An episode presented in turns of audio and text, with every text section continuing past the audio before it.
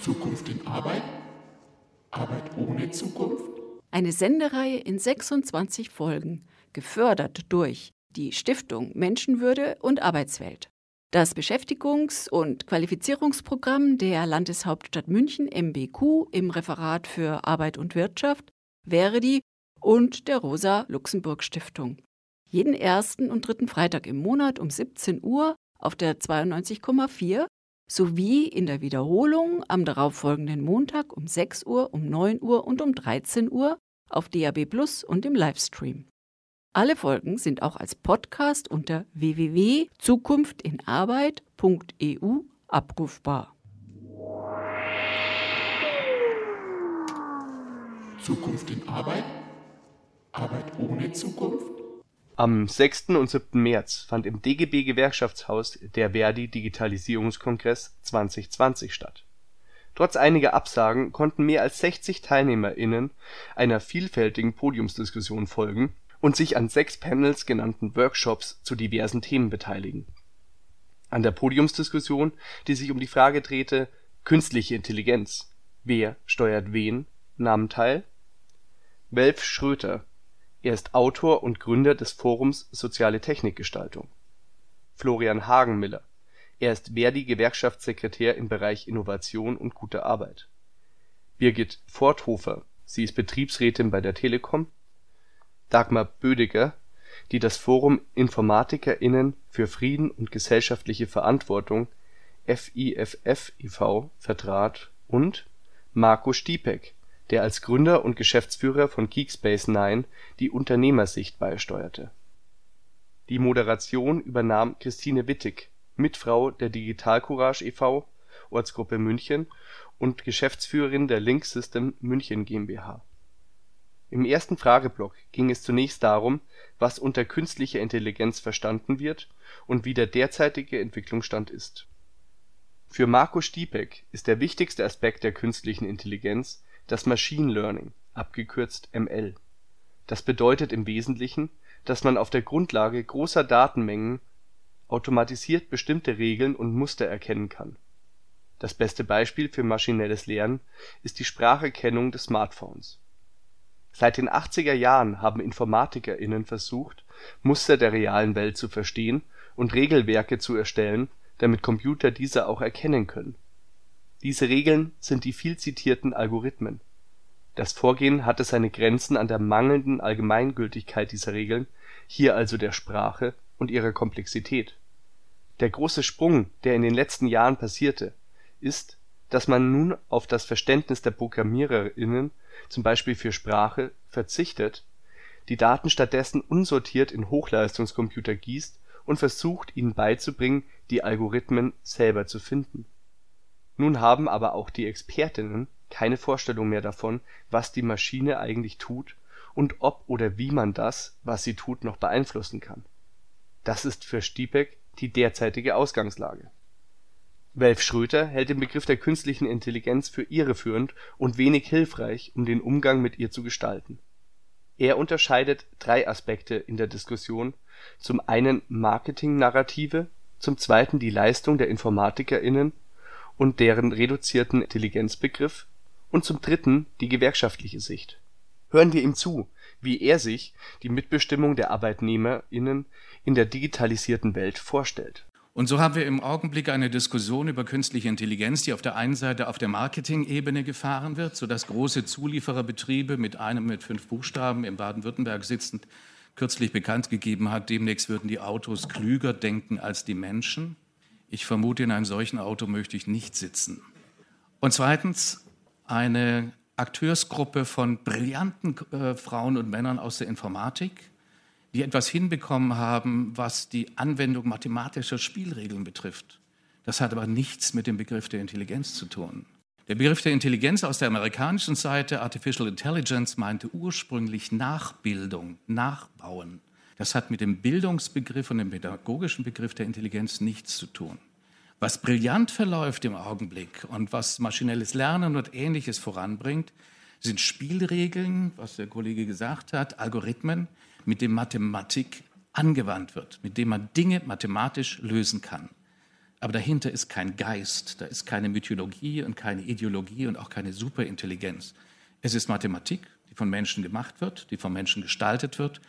Die haben entweder ein ethisches Bewusstsein oder wir müssen helfen. Und wir müssen bei den Anwendungen ethisch helfen.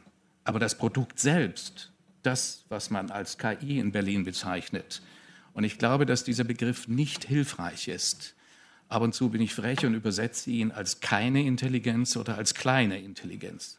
Entscheidend ist, dass wir verstehen, dass es um Mathematik geht, um ein Produkt, was wissenschaftlich entstanden ist. Brillant, was wir brauchen, was wir für Materialeffizienz und Energieeffizienz und Klimaschutzvarianten dringend brauchen werden. Aber es hat nichts mit Geistern oder mit der Superintelligenz oder irgendetwas zu tun. Wenn wir es auf die Ebene der Mathematik bringen, dann sind wir auch in der Lage zu gestalten. Wenn wir das in ein mythisches Über-Ich verwandeln, wo irgendjemand kommt und ein Roboter mit Superintelligenz die Weltherrschaft übernimmt, dann werden Kolleginnen und Kollegen sich hinsetzen und sagen, also entweder haben wir schon verloren oder ich gebe gleich auf. Das ist das Gegenteil von Ermutigung. Wir brauchen Ermutigung, wir brauchen Klarheit und wir brauchen an dieser Stelle Ernüchterung. Was wir aber vor allen Dingen brauchen, ist eine dritte Ebene. Und deswegen, glaube ich, müssen wir uns dem Thema zuwenden. Wir haben auf der gewerkschaftlichen Seite, auf der Seite der Kolleginnen und Kollegen von Betriebs- und Personalräten und unserem Netzwerk sind wir im Augenblick mehr als viereinhalbtausend eine Diskussion geführt, die uns zu einem Ergebnis bringt, wo wir sagen, wir müssen in unseren Gestaltungsansatz eine vierte Handlungsebene einführen. Die bisherigen drei Handlungsebenen sind Bundesgesetze, Tarifverträge und Betriebs- und Dienstvereinbarungen. Die Entscheidung über die Zukunft dieses neuen Typs von mathematischen Softwarelösungen findet aber tatsächlich innerhalb der Spielregel statt. Und ein anderes Wort für Spielregel ist Algorithmus.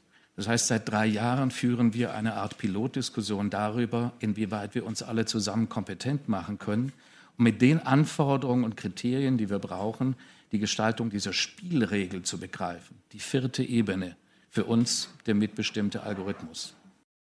An Dagmar Bödecker ging anschließend die Frage, ob es für politische und ethische Steuerung der bereits auf Hochtouren laufenden Prozesse nicht schon zu spät sei oder ob es vielleicht sogar positive Beispiele gäbe. Sie wies aus der Sicht von DigitalaktivistInnen des FIFF, von Digital Courage oder auch des Chaos Computer Clubs darauf hin, dass die Auseinandersetzung von VertreterInnen der MINT-Berufe (Mathematik, Informatik, Naturwissenschaften und Technik) mit den gesellschaftlichen Folgen ihrer Arbeit und ihrer Produkte derzeit stark zu wünschen übrig ließe in den vergangenen Jahrzehnten sei die Zusammenarbeit mit den Sozialwissenschaften, die ihrerseits Verständnisprobleme in die entgegengesetzte Richtung haben, schon mal deutlich besser gewesen. Für sie drückt sich das in der Erfahrung aus, in Politik und Wirtschaft nicht gehört zu werden. Diskurse an der Schnittstelle zwischen Technik und Gesellschaft wären jetzt aber am dringendsten, um zu beleuchten und voranzubringen, was für die Gestaltung der Zukunft wünschenswert sei und was bewusst nicht verwirklicht werden solle Daher fehle es auch an erfolgreichen Vorbildern für eine gelingende ethisch-politische Steuerung. Diskussionen über Fragen politischer Regulierung fänden weitgehend unter Ausschluss der Öffentlichkeit statt. Florian Hagenmiller führte als nächstes die Sicht der Gewerkschaften auf die Umsetzung der jüngsten Veröffentlichung von Verdi mit dem Titel Ethische Leitlinien für die Entwicklung und den Einsatz künstlicher Intelligenz – Gemeinwohl und gute Arbeit by Design aus die klare Position der Gewerkschaften sei, dass der Mensch die KI-Systeme kontrollieren müsse und nicht andersherum.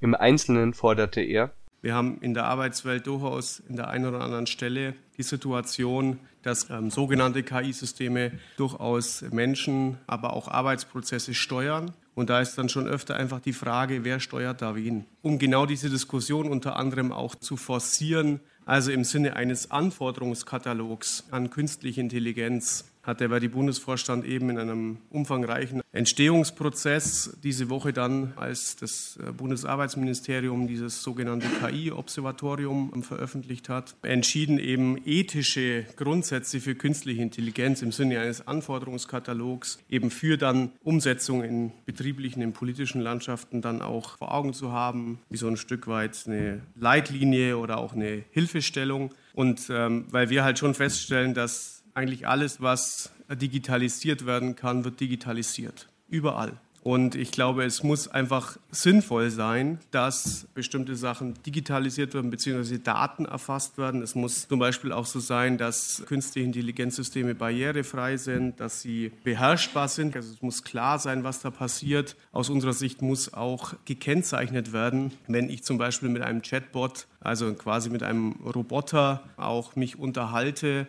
Es ist wichtig zu wissen, es muss unter anderem durchaus barrierefrei sein. Es muss sinnhaftig sein, es muss nachhaltig sein. Das sind alles so Richtlinien und Leitlinien, die wir jetzt definiert haben. Und es darf natürlich nicht dazu führen, dass Rechte, Grundrechte, Datenschutzverordnungen nicht eingehalten werden. Das ist ganz entscheidend. So von dem her haben wir da quasi jetzt so einen ersten Aufschlag gemacht für eine ethische Debatte, weil wir festgestellt haben, an ganz vielen Stellen wird einfach, wie gesagt, Daten gesammelt, des Datensammelns wegen. Das darf aus unserer Sicht nicht sein. Es muss wirklich sinnvoll sein und wir appellieren da an alle Menschen, die mit KI-Systemen arbeiten, die die programmieren, die die einkaufen, weil es hat, wie gesagt, Auswirkungen und wir wollen nicht, dass die Maschinen dann im Endeffekt die Menschen äh, dominieren bzw. steuern. So, wir wollen es umdrehen.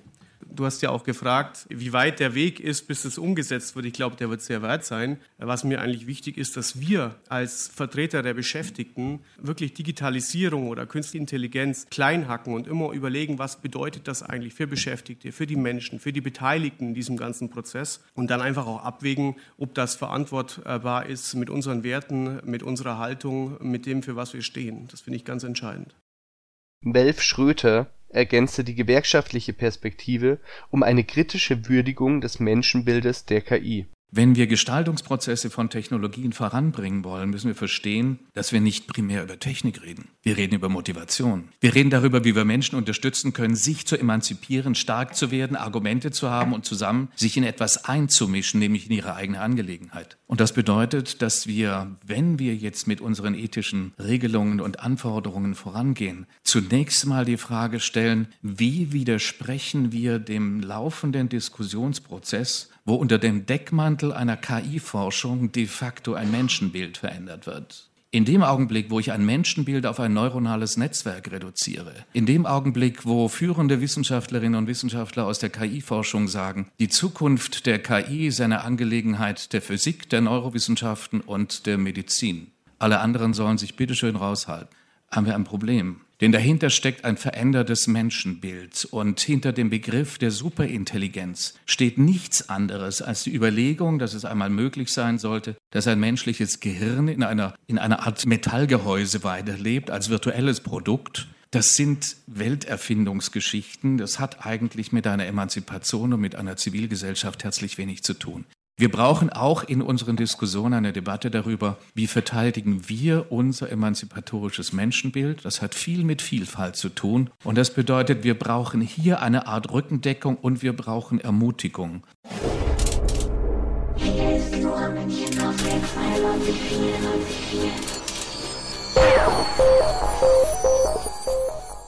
Lora München, das freie Radio, sendet montags bis donnerstags von 16 bis 24 und am Freitag von 16 bis 21 Uhr. Und auch der Unternehmer Marco Stiepek formulierte drängende Fragen mit hoher gesellschaftlicher Relevanz. Maschinelles Learning funktioniert nur auf der Verfügbarkeit von Daten. Der massive Zugewinn an digitalen Daten ist überhaupt die Grundlage dafür, dass wir solche Dinge tun können. Und dann kommen natürlich ganz andere Fragen auf. Wer besitzt diese Daten? Wer kann mit diesen Daten diese sogenannten Modelle, das ist das, was sozusagen hinten rausfällt bei diesen Techniken, berechnen? Und wer besitzt danach im Anschluss auch diese Modelle? Und wie kommen diese Modelle zustande? Sind da solche ethischen Fragen beispielsweise, wie sie hier jetzt geführt worden sind, beinhaltet oder nicht? muss man Sicherungen einbauen beispielsweise. Also wenn die Maschine völligen Quatsch ausschmeißt oder Dinge, die wir nicht wollen als Gesellschaft, gibt es dafür Sicherungsmaßnahmen oder nicht? Alle Beteiligten waren sich einig, dass es ein hohes Maß an Sprachlosigkeit zwischen den unterschiedlichen gesellschaftlichen Gruppen gebe, die an KI interessiert bzw. von ihr betroffen sind und sich bezüglich der Hoffnungen, aber auch der Befürchtungen, die mit ihr verbunden sind, stark unterscheiden. UnternehmerInnen ArbeitnehmerInnen, MINT-WissenschaftlerInnen einerseits, Sozial und GeisteswissenschaftlerInnen andererseits und nicht zuletzt wir als Bürger, Konsumenten und Konsumentinnen oder auch Anspruchsberechtigte. Ein besonders eindringliches Beispiel für gesellschaftliche Folgen von algorithmusunterstützten Entscheidungsprozessen schilderte Marco Stiepeck aus der Hartz-IV-Verwaltung, welches auch auf KI übertragbar sei. Meine Partnerin hat eine Diplomarbeit äh, zum Thema Hartz IV gemacht und im Rahmen der Hartz IV-Einführung wurde die Leistungszubemessung für Arbeitssuchende auch algorithmisiert. Dort wird, wenn man heute irgendwie einen Antrag stellt, ein 80-Fragen-Katalog gestellt. Aufgrund dieser Fragen wird eine Leistungszubemessung entschieden. Der Hintergrund war, dass dort damals eine Unternehmensberatung gesagt hat, das wird am effektivsten den Arbeitsmarkt ankurbeln und die Leute wieder in Arbeit bringen. In Wahrheit ist es aber, wenn man sich genauer anschaut, dass die Leute, die am effektivsten Arbeit finden, Leistung bekommen und die am wenigsten Chancen haben, am wenigsten Leistung bekommen, was bedeutet, dass man im Prinzip eine self-fulfilling prophecy hat, nämlich im Nachhinein feststellen kann, ja, wir waren erfolgreich, weil wir haben viele in den Arbeitsmarkt gebracht, aber der Rest ist halt auf der Strecke geblieben. Und das ist das, was wir als Gesellschaft wollen. Und das ist nur als Beispiel für eine Algorithmisierung eines Themas, eigentlich eines gesellschaftlichen Themas. Und es wird darüber äh, sozusagen ausgeblendet, dass wenn da eigentlich einen gesellschaftlichen Diskurs über diese Fragen und wer Leistung bekommen muss, ausblendet und das vermathematisiert und dann so tut, als wäre das irgendwie eine goldene Regel und eine Wissenschaft für sich. Und im Prinzip sehe ich das ähnlich bei der KI. Hier ergab sich ein Moment eher seltener Einmütigkeit zwischen der kritischen Informatikerin Dagmar Bödecker vom FIFF e.V. und dem Unternehmer in Person von Marco Stiepeck. Bezüglich der ethischen Einrahmung von KI hat Frau Bödecker aber eine klare Ansage bevor die Moderatorin Christine Wittig mit einem kurzen Überblick den ersten Teil der Diskussion abschließt. Also ich finde, es ist in zweierlei Hinsicht ein wunderbares Beispiel. Was es einfacher illustriert, ist die Diskriminierung, die da entsteht. Und auf der äh, gesellschaftspolitischen Ebene bin ich genau deiner Meinung. Dann kommt eine Unternehmensberatung und sagt, oh, damit können wir Geld verdienen. Väterchen Staat ist zu blöd, das alles zu machen, also machen wir das jetzt haben damit erst einmal abgeschöpft, haben auch elektronische Gesundheitskarte war auch so ein schönes Beispiel, haben erstmal eine bestimmte Industrie dadurch gefördert. Die Interessen dahinter, die brauchen sich eigentlich noch nicht mal zu outen. Da muss man noch nicht einmal sagen, Leute, kündigt mal die ganzen Leute, die blicken im Arbeitsamt sowieso nicht durch. Und dann machen wir hier eine Ertüchtigungsstrategie für die Menschen, die Arbeit suchen da werden dann komischerweise so ein bisschen so Maschinenmetaphern benutzt, so, so Bilder, die, die passen eigentlich besser für eine Maschine als für einen Menschen. Und ich finde das ganz spannend, dass zum Beispiel bei der EU-Kommission, als die einen Regulierungsvorschlag zum ersten Mal in eine öffentliche Konsultation gegeben hat, da wollten sie eine vertrauenswürdige KI. Wie kann man eine vertrauenswürdige KI herstellen? Eine ethische KI, das sind Begriffe, wo man Systeme humanisiert, wo, wo eine Vermenschlichung und eine Belastung mit maschinenfremden Termini und Bildern stattfindet, die müssen wir uns auch nicht gefallen lassen. Es gibt keine ethische KI.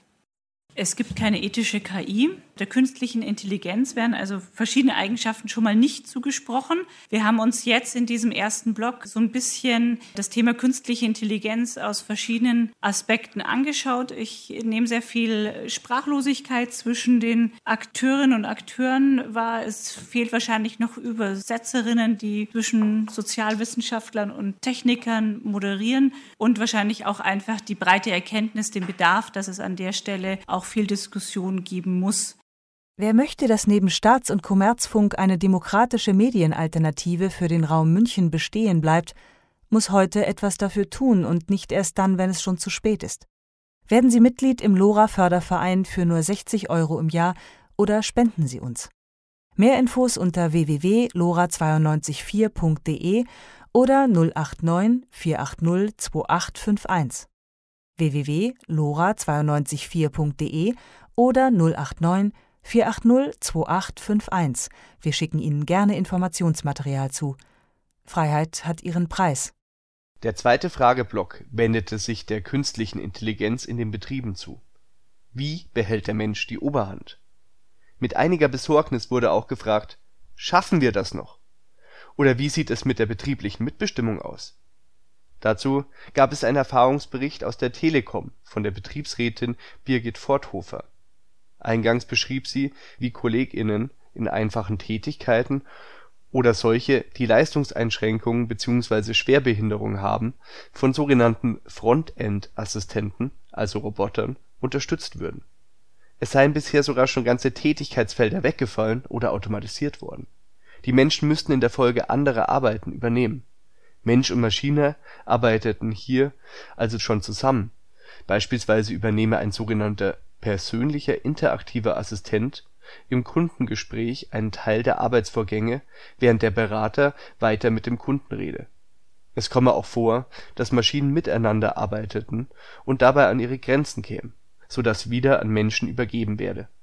Es sei eine große Herausforderung, neue Tätigkeiten zu schaffen für MitarbeiterInnen die durch Maschinen aus ihrer bisherigen Arbeit freigesetzt würden Hören wir nun Birgit Forthofer zu den Mitbestimmungsmöglichkeiten der Arbeitnehmervertretung. Ich sage jetzt einmal die reine Technik. Da haben wir herzlich wenig Mitbestimmung als Betriebsräte. Wir haben dann wieder Mitbestimmung in der Gestaltung, also sprich, welche Arbeitsplätze können wir generieren, welche Tätigkeiten, welche neuen Aufgaben können wir den Kolleginnen und Kollegen zukommen lassen, sind dann in dem Thema Qualifizierung in der Mitbestimmung, sind in der Mitbestimmung im Bereich der IT, wenn es um Datenschutz geht, um die Einführung der IT und und letztendlich, was äh, ja immer unsere Forderung ist, durch diese ganze Automatisierung, Digitalisierung, wie man es auch immer nennen mag, spart sich ja der Arbeitgeber natürlich auch enorm viel Geld. Und äh, da sind wir der Meinung, dass das auch irgendwie zu den Kolleginnen und Kollegen zurückkommen soll. Nicht indem man jetzt sagt, jeder kriegt fünf Prozent mehr Gehalt, sondern tatsächlich um das Geld in vernünftige Qualifizierung zu stecken, in mehr Möglichkeit, längere Zeit mit dem Kunden zu telefonieren. Also all diese Dinge, was man einfach Budgetierung nennt, da sind wir dann am Ende auch wieder mit im Boot. Wir haben zu diversen äh, Automatisierungen, äh, Digitalisierungen Vereinbarungen Vereinbarungen gestrickt, wo es um den Datenschutz geht, wo es um den Schutz äh, der Mitarbeiter geht und sind gerade aktuell dabei, eine Gesamtbetriebsvereinbarung zu stricken, tatsächlich zum Thema Digitalisierung, wo wir versuchen, alles so ein Stück einzufangen, ob es jetzt der Frontend-Assistent ist, ob es Makrobots sind, ob es Chatbots sind, ganz egal, um was es geht. Und eben diese Themen, die ich jetzt alle erwähnt habe, Qualifizierung, äh, Budgetierung zurück zum Menschen, Datenschutz, äh, all diese Dinge dort drin zu regeln. Wir sind noch nicht wirklich am Ende und versuchen jetzt aber schön langsam auf die Zielgerade zu kommen, weil machen wir uns nichts vor wir halten es nicht mehr auf, wir sind mittendrin und von daher kann man am Ende ja nur versuchen, über diese Vereinbarungen seine Mitbestimmung einzufangen. An den Unternehmer Marco Stiepeck schloss sich hier die Frage an, ob künstliche Intelligenz auch eine Chance für betriebliche Entwicklung sei und wie man Menschen bei deren Einsatz einbinden könne. Er fand die Frage durchaus schwierig zu beantworten und wies auf das Problem der Bildung hin für das, was er generell digitale Kulturtechniken nannte diese seien das Rüstzeug für digitale Gesellschaften. Wir müssten nicht jedes Detail lernen, aber ein Grundverständnis erwerben. In der derzeitigen Übergangsphase müsse und würde viel Weiterbildung in den Betrieben geleistet. Durch den Fachkräftemangel hätten Unternehmer von sich aus eine hohe Motivation dazu, fortzubilden. Zudem seien die Techniken oft gar nicht so schwierig, wie sie sich anhörten, wenn das neue Vokabular in diesen Bereichen erst noch erschlossen werden müsse für die Unternehmerseite sieht er gute Chancen. Hier ergriff er die Gelegenheit, den Ball an die Gewerkschaften zurückzuwerfen, mit der Frage, ob sie nicht ebenfalls die vorhandenen Daten und Techniken anwenden könnten, um aus Arbeitnehmersicht nachteilige Entwicklungen abzuwenden. Florian Hagenmiller ergänzte angesichts des Beispiels der Telekom, wie wichtig eine frühzeitige Beteiligung der Beschäftigten sei. Je früher und je glaubwürdiger ihnen dargelegt werden könne wie sie die Veränderungen, die sie betreffen, mitgestalten und letztlich von ihnen profitieren könnten, desto höher sei dann ihre Motivation und die Qualität ihrer Arbeit.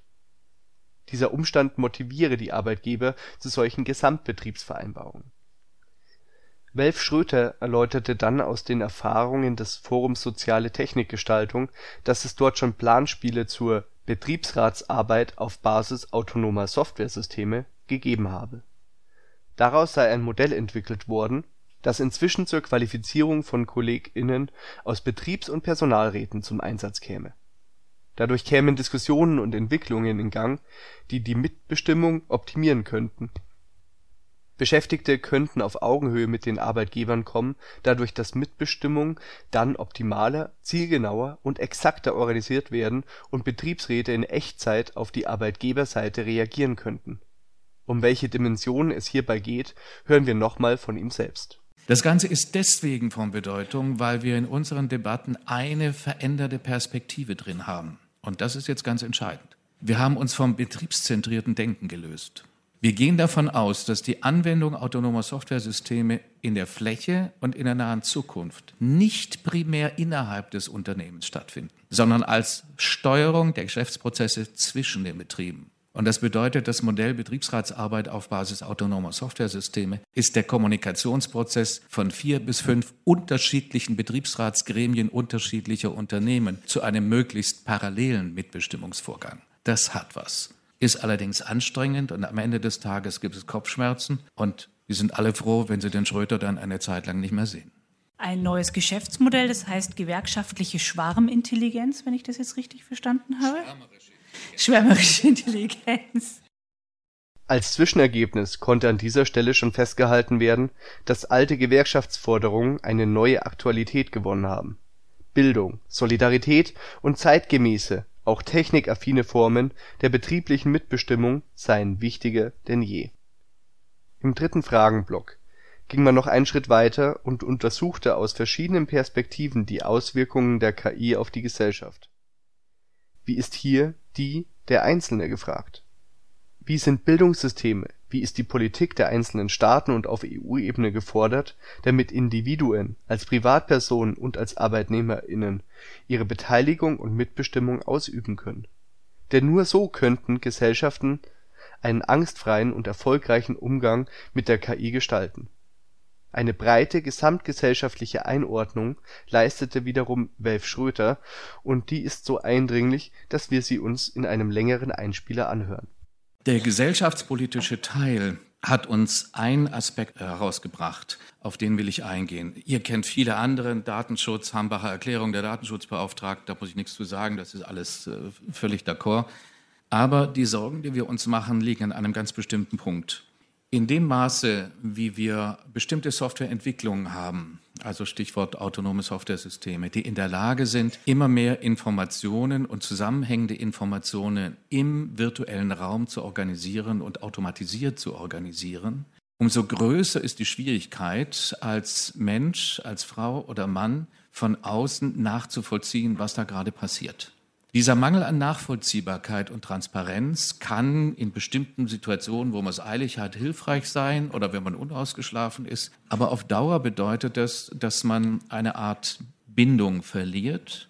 Früher hat man mal gesagt, dass die Identität eines Menschen durch die Art und Weise, was er und wie er arbeitet, entsteht. Wenn diese Arbeitsinhalte zum Teil aber in Abstraktion entschwinden, das heißt in den virtuellen Raum, wird es einen Mangel geben an dieser Bindefähigkeit. Die Diskussion, die für uns dabei entstanden ist, ist, dass wir einen Begriff hervorgehoben haben, den es vor vielen Jahren schon mal gab, den wir aber jetzt in einer neuen Verpackung, einer neuen Verkleidung sehen. Es ist ein uralter Begriff, nämlich der Begriff der Komplexität. Komplexität gibt es seit der Arbeitsteilung. Komplexe Dinge gab es schon immer in allen möglichen Zusammenhängen. Aber die Komplexität bezog sich dann meistens auf Vorgänge, die materiell analog waren, wo man Chancen hatte, es nachzuvollziehen und die vor allen Dingen in einer anderen Geschwindigkeit abliefen. Wir spüren im Augenblick, dass dieser Typ von mathematisierter Software, also Stichwort autonome Softwaresysteme, in der Lage ist, Prozesse hinter dem Rücken in Echtzeit rechtsverbindlich zu organisieren, die diese Art von Komplexitätsvermögen des arbeitenden Menschen dramatisch in Frage stellt. Und das bedeutet in der Umkehrung, dass wir, sagen wir mal, in die nahe Zukunft eine Barriere sehen, man könnte auch sagen wie eine Art Glaswand, wo mehr und mehr Menschen, die es in früher Kindheit oder sagen wir mal in der Kinderstube, also bevor sie sechs Jahre alt wurden, nicht gelernt haben, den Schritt von Greifen zu Begreifen zu fassen, weil irgendjemand in im Alter von drei Jahren ein iPhone in den Mund geschoben hat. Das heißt, der Lernprozess der Abstraktion und der Komplexität im Sinne von Greifen von Vorgängen also ein kindliches Erlernen mit Komplexität umzugehen. Wenn das in einer frühen Phase blockiert ist, ist es in einer späteren Phase schwer vernünftig wieder korrigierbar. Es zeigt sich dann spätestens an verrückten pubertierenden Männern, die eigentlich außer ihrem Smartphone gar nichts mehr hinkriegen. Das heißt umgekehrt, wir sehen den Mangel mit Komplexität umzugehen. Und wir haben für uns jetzt mal einen schrecklichen Arbeitsbegriff geprägt. Der ist nicht schön, aber er deutet hin, wo wir hin wollen. Wir brauchen neue Wege des Erwerbs von Komplexitätskompetenz. Und damit meinen wir nicht die alte der Arbeitsteilung der analogen materiellen Welt, sondern was es bedeutet, wenn wir in virtuellen Echtzeitwelten unterwegs sind, wenn Komplexität in autonomen Softwaresystemen entstehen, die rechtsverbindlich hinter dem Rücken des Menschen Entscheidungen treffen und diese nicht mehr nachvollziehbar sind. Es ist kein Zufall, dass immer mehr Führungskräfte ein Problem damit haben, ihre Entscheidungswege durch solche Systeme entlasten zu lassen, weil sie nicht wissen, wofür sie am Ende den Kopf hinhalten. Das gilt spiegelbildlich dann natürlich auch für Betriebsräte oder für Beschäftigte. Das heißt, der Mangel an Nachvollziehbarkeit dieses Vorgangs, die Erhöhung dieses Typs von Komplexität führt zum Entstehen dieser, ich nenne es mal, Glaswand. Und das heißt, wir sehen eine Schwierigkeit für eine nahe Zukunft, Stichwort Integration, Vielfalt, Zusammenhalt. Was bedeutet es für junge Menschen, die vielleicht keine ausreichenden Chancen haben, gute Qualifikationen und Lernprozesse anzugehen? Was bedeutet es für Menschen, die aus welchen Gründen auch immer hierher geflüchtet sind und hier Hoffnung haben? Wie unterstützen wir diese Menschen, die vielleicht nicht mit zwei Doktortiteln und einer Goldnase zur Welt gekommen sind, die aber in der Arbeitswelt und in der Umgebung und auch wenn sie mit dem kommenden Rathaus zu tun haben, dem virtuellen, falls es mal funktioniert, dort eine Chance haben, diese Komplexität zu erlernen? Mit anderen Worten, unser Plädoyer geht in die Richtung, Bildung, Qualifizierung, sozialwissenschaftliche Debatte in konstruktiven Auseinandersetzungen mit diesen neuen Typs von Software zu überprüfen, welche Lernprozesse wir brauchen in Schule, Ausbildung, Weiterbildung, Handwerk, KMU und überall, um mit dieser Komplexität vernünftig umgehen zu können. Wir glauben, dass das ein Problem ist und wir glauben, dass Menschen, die auf Dauer es nicht geschafft haben, sich damit in irgendeiner Weise zu verbinden oder zu identifizieren, irgendwann mal einfach aussteigen. Und meine große Befürchtung ist, dass ein Teil von ihnen dann irgendwann mal rumschreit und sagt, die da oben und sich in Dresden am Montagabend wieder treffen. Das wäre eine Niederlage. Das würden wir gerne vermeiden. Deswegen glauben wir, dass das Thema Komplexität aus der Sicht der Bildung, Weiterbildung und Qualifizierung ein Schlüsselthema ist. Und es geht weit über diese Form der beruflichen Bildung, wie wir sie im Augenblick in vielen guten Kammer, IHK, Handwerkskammergängen haben weil dort dieses Thema noch nicht angekommen ist. Es ist stark Endgeräte fixiert, displayorientiert, kurze Prozesse. Aber Komplexität könnte und Komplexitätskompetenz könnte für die nahe Zukunft etwas sein, was wir in der Vergangenheit als Schlüsselqualifikation benannt haben. Das wäre ein Vorschlag, in diese Richtung zu denken. Lora München. Die Plattform für bürgerschaftliches Engagement auf der 92.4. Als nächstes hören wir die Telekom-Betriebsrätin Birgit Forthofer die die Frage beantwortete, wo sie die Mitbestimmungsmöglichkeiten für die Ausgestaltung künstlicher Intelligenz im gesamtgesellschaftlichen Zusammenhang sieht. Wie schnell das fortschreitet und wie tief es fortschreitet, hat meiner Meinung nach, ich als Mensch, Birgit Forthofer, aber auch als Betriebsrätin, hat auch meiner Meinung nach weiterhin der Mensch in der Hand.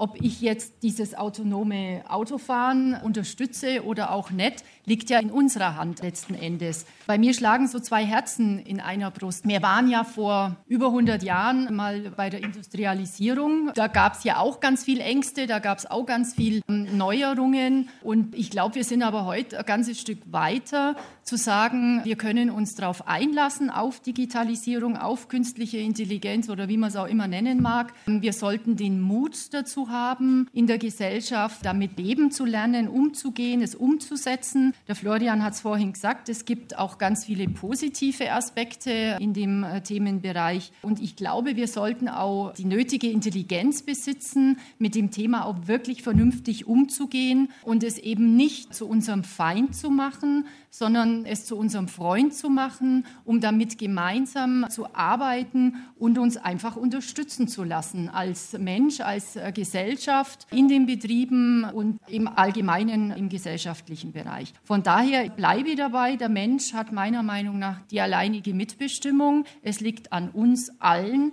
was wir am Ende daraus machen. Und mein Appell ist immer, auch als Betriebsrätin, die Angst draußen zu lassen und mit Mut an das Thema ran anzugehen, aber schon auch dem eigenen Handeln seine Grenzen zu setzen.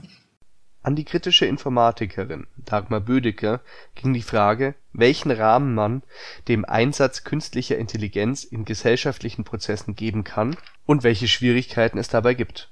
Daran anschließend erläuterten sowohl der Unternehmer Marco Stiepeck als auch der Gewerkschafter Florian Hagenmiller und Welf Schröter vom Forum Soziale Technikgestaltung verschiedene Aspekte dieser Rahmengebung, deshalb hören wir jetzt die wichtige Abschlussrunde der Podiumsdiskussion zum Thema „ Künstliche Intelligenz – Wer steuert wen? “in ganzer Länge. Ich glaube, dass die Diskussion darüber einfach noch nicht auf der Höhe der Zeit ist und dass es da bestimmte Institutionen gibt, die das zwar versuchen und wie Algorithm Watch oder die Datenethikkommission, die versuchen, da eine Grundlage zu schaffen. Das heißt aber für uns alle, da müssen wir uns tatsächlich auch mit auseinandersetzen. Ich glaube, da ist noch ganz, ganz viel zu tun, bevor wir überhaupt mal entscheiden können, was wollen wir denn? Was ist denn das, wo wir sagen, ja, da haben wir jetzt auch den Mut, genau das wollen wir, das brauchen wir. Und aber auch zu sagen, nein, und das brauchen wir auf gar keinen Fall. Ich greife jetzt mal auf Unterlage von der Datenethikkommission zu, weil mir da gefallen hat, dass die das Risiko sehr stark thematisieren. Und man muss ja bei maschinellem Lernen immer wieder sagen, es ist nicht transparent. Es gibt da innerhalb dieses Lernprozesses gibt es Schritte, da versucht man jetzt im Moment sie nachvollziehbar zu machen, aber zu einem Teil operiert da eine Software, ohne dass man genau nachvollziehen kann, wie sie zu den Ergebnissen gekommen ist, zu denen sie gekommen ist. Die haben eine Risikopyramide gemacht von der Datenethikkommission. Und da gibt es unten eine grüne Schicht, das sind die algorithmischen Softwaresysteme, die kein Risiko bedeuten, braucht man auch nichts tun. Zum Beispiel? Das habe ich auch überlegt. Das ist nämlich interessanterweise, diese untere Stufe definieren sie gar nicht. Und ich nehme mal an, dass es schlicht damit zu tun hat, dass die Menschen nicht treffen. Dass da in keiner Form eine, ein Bezug zu einer Person hergestellt werden kann meteorologische Daten oder keine Ahnung, also mhm. was immer da so eine KI machen kann.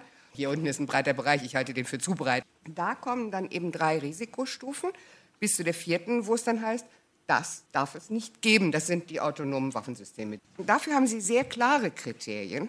Wir müssen schauen, dass wir uns da in diese Diskussionen einmischen bestimmte Sachen kann ich, es ist vollkommen sinnlos, die auf deutscher Ebene regeln zu wollen. Das ist Quatsch. Das muss man auf europäischer Ebene machen und da muss man aber auch gleichzeitig noch den Oligopolen auf die Finger klopfen und sagen, nein, das machen wir hier und das machen wir und da haltet ihr euch raus. Die Fortschritte, die es bei der sogenannten KI gegeben hat, wären ja ohne die Massendaten, die gut. Es gibt eine Datenbank mit 14 Millionen Gesichtern drin. Da hat uns keiner gefragt, ob wir da drin sein wollen. Und da weiß auch keiner, was diese Systeme, die mit anhand dieser Gesichtsdaten arbeiten, wie die damit umgehen.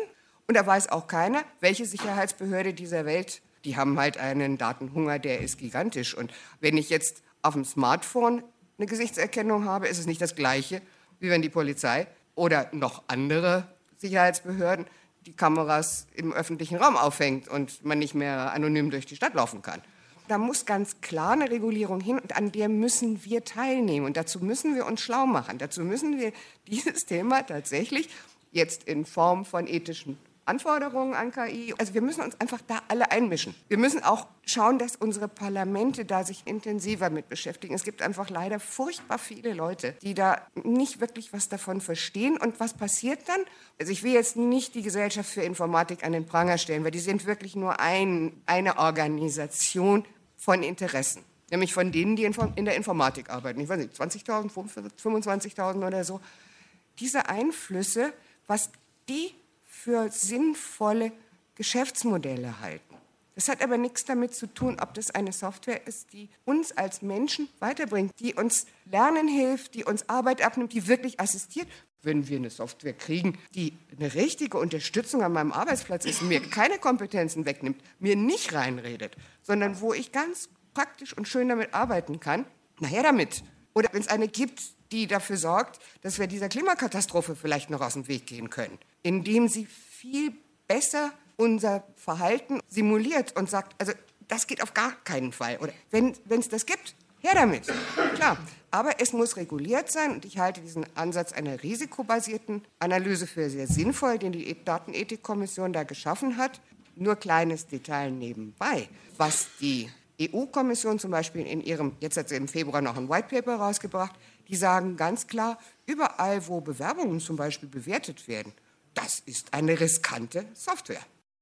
Was ich interessant finde, ist, wenn wir nochmal über das Thema Chancen und Risiken an dem Punkt anknüpfen. Und da stehe ich als kleiner Unternehmer und da würde ich sogar die Telekom als kleines Unternehmen sehen inzwischen in dem Spielfeld. Wir haben eine Frage, wer hat den Zugriff auf diese Daten? Und wenn ich momentan anschaue, maschinelles Lernen, wie gesagt, basiert auf Daten. Dankenswerterweise Google beispielsweise das BERT-Modell zur Verfügung gestellt. BERT-Modell ist ein Sprachmodell, mit dem man viele Dinge mit Sprache anstellen kann. Und äh, dieses Modell kostet, wenn man es berechnet, aus den Originaldaten glaube ich, 13.000 Dollar für einen Berechnungsvorgang. Das heißt, jedes Mal, wenn man das Modell neu erstellt, entstehen 13.000 Dollar äh, Kosten und ein CO2-Fußabdruck wird auch hinterlassen. Das soll nur zeigen, auch im Machine Learning ist Rechenpower und Geld und Datenverfügbarkeit natürlich ausschlaggebend. Wenn wir wollen, dass äh, sich das nicht in den Händen der Big Five irgendwie konzentriert, dann ist nämlich auch die Frage, inwieweit wird es äh, anderen ermöglicht, auf diesen Daten zu arbeiten.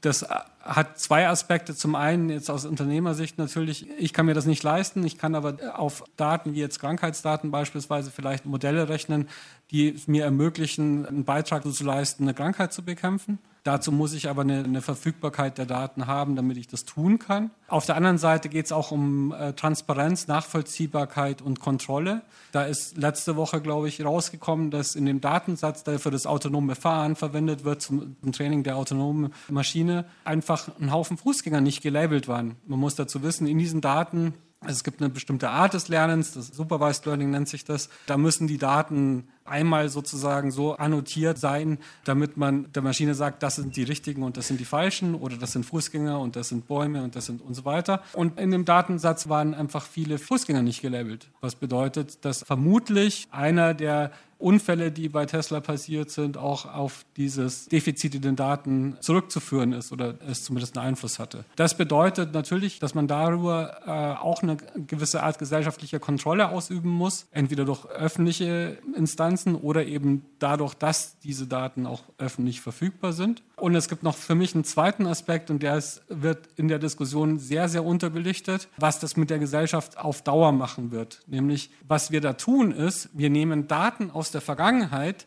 und sagen, so ist die Welt. Und sagen der Maschine, wir möchten, dass die Welt genauso ist, morgen auch, wie sie gestern war. So, das heißt, Machine Learning bedeutet auch immer im Prinzip eine Konservierung von Vergangenheit. Und das ist auch eine Sache, die man berücksichtigen muss in Zukunft, weil viele dieser Techniken eben die Vergangenheit einfrieren und versuchen, die Probleme von morgen mit den Daten von gestern zu lösen. Und an der Stelle ist, denke ich, auch noch Diskussionsbedarf. Ja, das ist, finde ich, eine ganz wichtige Sache. Wir brauchen nämlich eine Debatte, wohin eigentlich die Effizienzgewinne durch diese künstliche Intelligenz, aber auch Digitalisierung, wem die zugutekommen. Und oder wir möchten nicht, dass diese massiven Effizienzgewinne nur den Big Five im Silicon Valley zugutekommen, sondern wir brauchen eine Debatte, dass das der Gesellschaft zugutekommt. Und das müssen wir äh, forcieren. Das gehört mit dazu, wenn wir hier um die Gesellschaft und die Auswirkungen von KI reden. Wir brauchen eine Umverteilungsdebatte in diesem Fall. Wir haben alle in den letzten Jahren die Auseinandersetzung über die EU-Datenschutzgrundverordnung mitbekommen. Ein Großteil war in der Öffentlichkeit sehr unglücklich und äh, schimpfte auf Bürokratie und alles Mögliche und versuchte, die zu verhindern. Mittlerweile ist vielleicht doch bei einer ganzen Reihe von Personen etwas eingekehrt, wo man sagt, Gott sei Dank gibt es dieses Ding. Und wer die Hambacher Erklärung der Landesdatenschützer und des Bundesdatenschützer vom letzten Frühjahr, also Frühjahr 2019, kennt, sehr zu empfehlen, sehr ausdrücklich zu empfehlen zu lesen. Dort steht ein Kernsatz drin, und als die den im, im, ersten Halbjahr 2019 veröffentlicht haben, haben sie ganz schnell Gegenwind bekommen. Denn dieser Kernsatz zielt darauf, dass auf der Basis der EU-Datenschutzgrundverordnung ein rechtsverbindlicher Entscheidungsprozess, der ohne Zustimmung eines Menschen stattfindet, nicht rechtsgültig ist. Im Herbst 2019 fand im Haus der Wirtschaft in Stuttgart eine große Veranstaltung statt, bei dem ein Redner ans Mikro ging und gesagt hat, äh, er wolle jetzt mal etwas über den Hauptfeind der künstlichen Intelligenz erklären. Doppelpunkt, die EU-Datenschutzgrundverordnung. Ja, doch, vielleicht kann, passt das sogar als ein Abschlusswort, um euch davon zu überzeugen, dass es gar nicht blöd ist, was die EU macht. Die hat nämlich genau die Datenschutzgrundverordnung mit so bestimmten Überlegungen, wofür wird diese Software eingesetzt? Was darf die machen? Wer darf die kontrollieren? Welche Rechte habe ich als betroffener Mensch dafür? Das haben die da sehr stark angelehnt in ihren Überlegungen. Und was ich ganz, ganz toll fand, ist, bei der Entwicklung von künstlicher Intelligenz sind ja ganz viele Verantwortliche. Da gibt es also irgendwelche Systemdesigner, dann gibt es die Leute, die die Daten geliefert haben, dann gibt es die Leute, die die Daten analysieren. Am Schluss gibt es dann einen Menschen, sollte es immer geben, der eine Entscheidung auf der Basis dessen, was die Software vorschlägt, fällt. Diese Denkfigur gibt es auch in der Grundverordnung, die geteilte Verantwortung. Und da ist es dann nämlich so, dass wenn sich verschiedene Akteure für einen bestimmten Zweck entscheiden, eine bestimmte Verarbeitung zu machen, dann hat der Mensch, der davon betroffen ist, gegenüber jedem dieser Akteure, also jetzt nicht mit den Leuten, die ihre Gesichter für, bei Google zur Verfügung gestellt haben, das wird es wohl eher nicht sein, aber die anderen Beteiligten an diesem Entwicklungsprozess sind gemeinsam verantwortlich für die algorithmische Software, die dabei rauskommt. Und das finde ich eine sehr, sehr spannende Geschichte. Und es sind ein paar so richtig gute, interessante Sachen da drin in diesem Entwurf. Und deswegen plädiere ich so dafür, dass wir uns daran beteiligen. EU, bitteschön, so ein Dach wie die Grundverordnung. Und dann Deutschland bzw. die anderen Länder das nochmal so in Sektoren ein bisschen genauer ausarbeiten. Wie es ja leider bei dem Arbeitsdatenschutz, also beim Datenschutz am Arbeitsplatz nicht so richtig gut gemacht haben. Aber das könnte man ja auch besser machen. Soweit also die Podiumsdiskussion zum Thema künstliche Intelligenz. Wer steuert wen? Im Rahmen des Verdi Digitalisierungskongress 2020 in München. Als Fazit bleibt festzuhalten, dass wir alle in unterschiedlichen gesellschaftlichen Rollen, als BürgerInnen, als Beschäftigte, als Aktive in diversen gesellschaftlichen Gruppierungen uns unbedingt an diesen Prozessen beteiligen müssen, um sie aktiv im Sinne unserer Rechte und Interessen mitgestalten zu können. An dieser Stelle endet unsere heutige Sendung der Sendereihe Zukunft in Arbeit – Arbeit ohne Zukunft. Ursprünglich war geplant, diese Sendung noch um einige aktuelle Interviews mit den OrganisatorInnen und ExpertInnen des Verdi Digitalisierungskongress 2020 zu erweitern dann kam allerdings die Corona-Krise in den Weg. Diese weltweite Pandemie führt uns aktuell zu einer enorm beschleunigten Digitalisierung der Arbeit. Auf einmal ist Homeoffice in vielen Betrieben möglich, unter anderem auch bei Lora. So wurde diese Sendung ebenfalls größtenteils im Homeoffice hergestellt. Petra Kellner hat die von ihr aufgezeichneten Mitschnitte zu Hause in einen größeren Zusammenhang gestellt und die Moderation geschrieben Fabian Eckstedt hat daraufhin die Moderation eingesprochen und die Sendung zusammengestellt. Ebenfalls an dieser Sendung beteiligt waren Martina Helbing und Mike Große-Hering, die beide auf dem Digitalisierungskongress 2020 vor Ort waren und ihn auch mit Leben füllten. In nächster Zeit werden wir unter www.zukunftinarbeit.eu auch weitere Ausschnitte des Digitalisierungskongress veröffentlichen bei Lora München hören Sie jetzt noch bis zum Magazin um 18 Uhr Musik. Viel Spaß!